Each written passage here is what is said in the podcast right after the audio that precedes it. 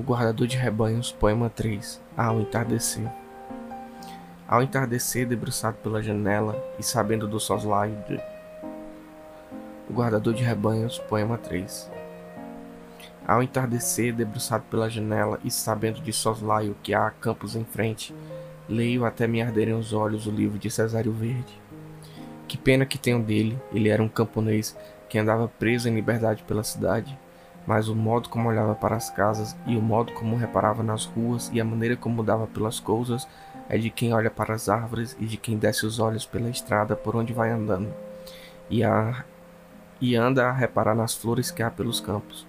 Por isso ele sempre tinha aquela grande tristeza que ele nunca disse que tinha, mas andava na cidade como quem anda no campo, e triste como esmagar flores em livros e pôr plantas em jarros.